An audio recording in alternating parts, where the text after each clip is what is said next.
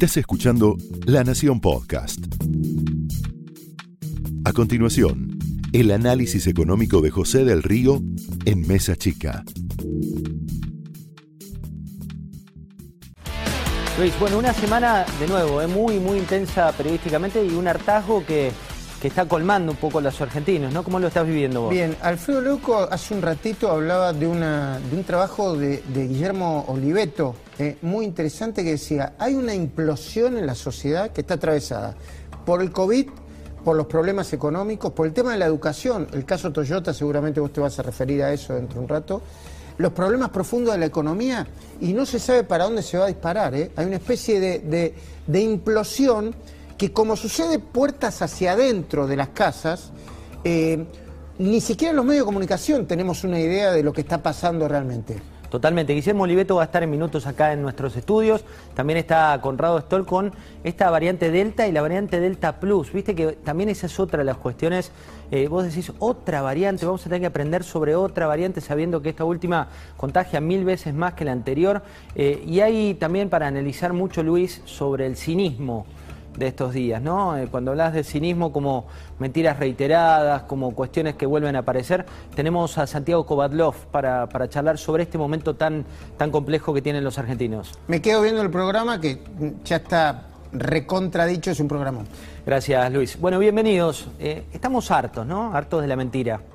Hartos de que te digan una cosa y pase otra. Hartos de las miserias humanas que en este caso no solo están empezando a aparecer desde el oficialismo, sino también de una oposición que se mira al ombligo. Los problemas de fondo son los que planteaba Daniel Herrero, el presidente de Toyota, cuando te decía que no consigue 200 operarios para cubrir en su planta porque hoy el talento argentino no puede leer un diario, no puede completar un diario, no completa el secundario. Los valores de la educación que históricamente nos hicieron distintos son los valores que empiezan a desaparecer tras una mentira de un año y medio que tuvo una pandemia que decía equilibrar en términos educativos y que dejaba cada vez más chicos afuera de ese sistema educativo. Ese millón y medio de chicos que salieron del sistema no vuelven más. Ese millón y medio de chicos que ya no están con la educación no van a poder cubrir el puesto de trabajo dentro de unos años. Y te hablo de cinismo. ¿Por qué te hablo de cinismo? Mira, en un minuto te voy a mostrar lo que pasó en esta bendita Argentina con declaraciones cruzadas. Fíjate, prestale atención, es solo un minuto que te resume un año de nuestro país. Estoy mucho más preocupado hoy por el dengue en la Argentina que por eh, la coronavirus. La Organización Mundial de la Salud, entre las cosas que recomienda, es que uno tome muchas bebidas calientes, porque precisamente eh, el calor mata el virus. Pues yo prefiero tener 10% más de pobres y no 100.000 muertos en Argentina nosotros de entrada administramos bien la pandemia. A la Argentina le fue mejor con el coronavirus que con el gobierno de Macri.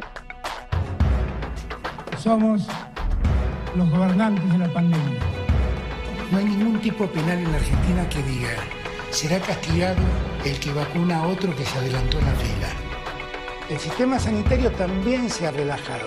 Que no nos acostumbremos a convivir con 300 o 400 muertes diarias.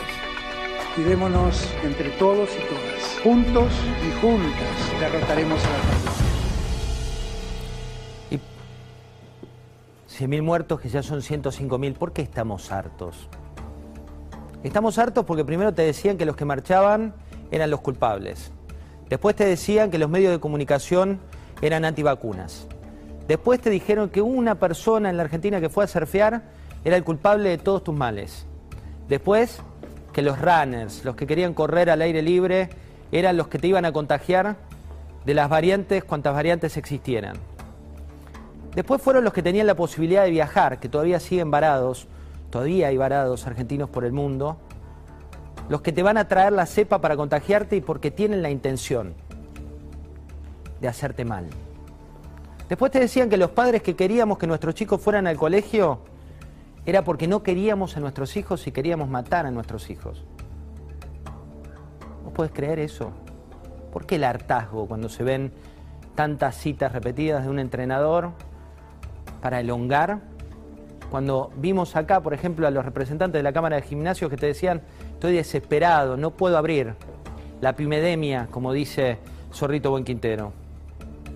Y como si fuera poco, te aparece un ministro de salud saliente y un ministro de salud entrante con esta contradicción que hay que seguir cuidándonos, son algunas semanas más, pero toda semana que nosotros nos descuidemos y hagamos algo que no tenemos que hacer, las pagaremos en el futuro en meses y en vida. Así que yo creo que, estas vacaciones de invierno, si se dan eh, como, el calendario fija y no hay ningún cambio, que, es lo que aparentemente sucederá, tienen que ser tomadas con mucho cuidado, con la familia, seguimos pidiendo que no haya reuniones sociales, que no haya reuniones en lugares cerrados, que tengamos muchísimo cuidado con los protocolos. Todavía no estamos en la pandemia, seguirá siendo un momento de, restricciones, de cuidados. Ministro de Salud entrante, archivo de un mes a otro. El del Pogo es él, lo has visto durante los últimos días, pero lo que no habías visto es que un mes atrás las declaraciones eran culpa, la pandemia iba a ser culpa del que tenía la posibilidad de tomarse vacaciones de invierno. De ahí la implosión de la que habla Oliveto, con quien vamos a hablar en un rato. De ahí la salud de un varado como fue Conrado Stoll, que ya está aquí en nuestros estudios.